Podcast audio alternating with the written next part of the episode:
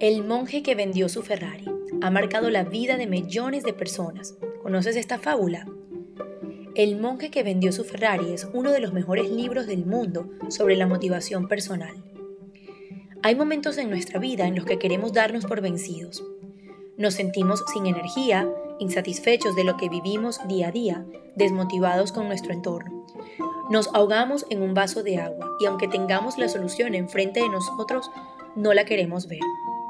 El monje que vendió su Ferrari de Robin Sharma es un libro diseñado para ayudarte a romper estas barreras.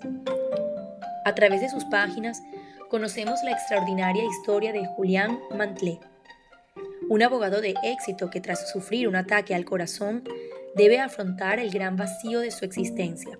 Inmerso en esta crisis existencial, Julián toma la radical decisión de vender todas sus pertenencias y viajar a la India.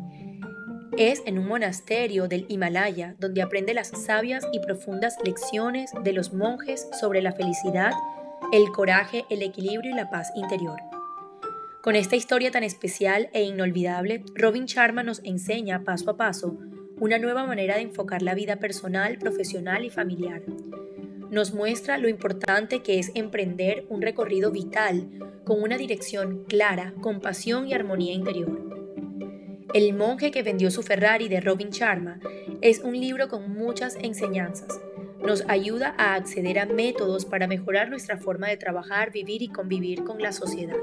Sobre todo, afrontar ciertas situaciones que la vida nos presenta nos enseña cómo definir lo que queremos lograr en la vida, fortalece nuestro lado espiritual y ser positivos. Con un pensamiento positivo podemos lograr grandes cosas, vencer nuestros más grandes miedos. No te dejes guiar por los problemas que muchas veces nosotros mismos creamos. Cada persona tiene la capacidad de superarse cada día y este libro es perfecto para desarrollar esta habilidad. Aquí te recopilamos fragmentos del libro que realmente te pueden servir de guía. Todo suceso tiene un porqué y toda adversidad nos enseña una lección. El fracaso, sea personal, profesional o incluso espiritual, es necesario para la expansión de la persona. Nunca lamentes tu pasado, acéptalo como el maestro que es. Invertir en ti mismo es lo mejor que puedes hacer.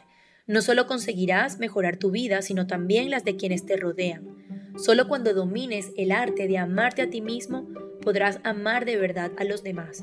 Solo abriendo tu corazón podrás llegar al de los demás.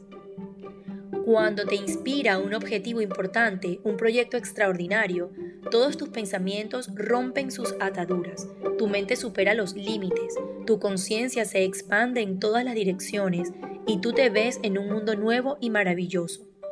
Las fuerzas, facultades y talentos ocultos cobran vida y descubre que eres una persona mejor de lo que habías soñado ser. Cuando decides concentrar tu mente en los objetivos de tu vida, la mente empieza a descartar lo que no importa para centrarse solo en lo importante. Rechaza los pensamientos débiles que se hayan colocado en el palacio de tu mente.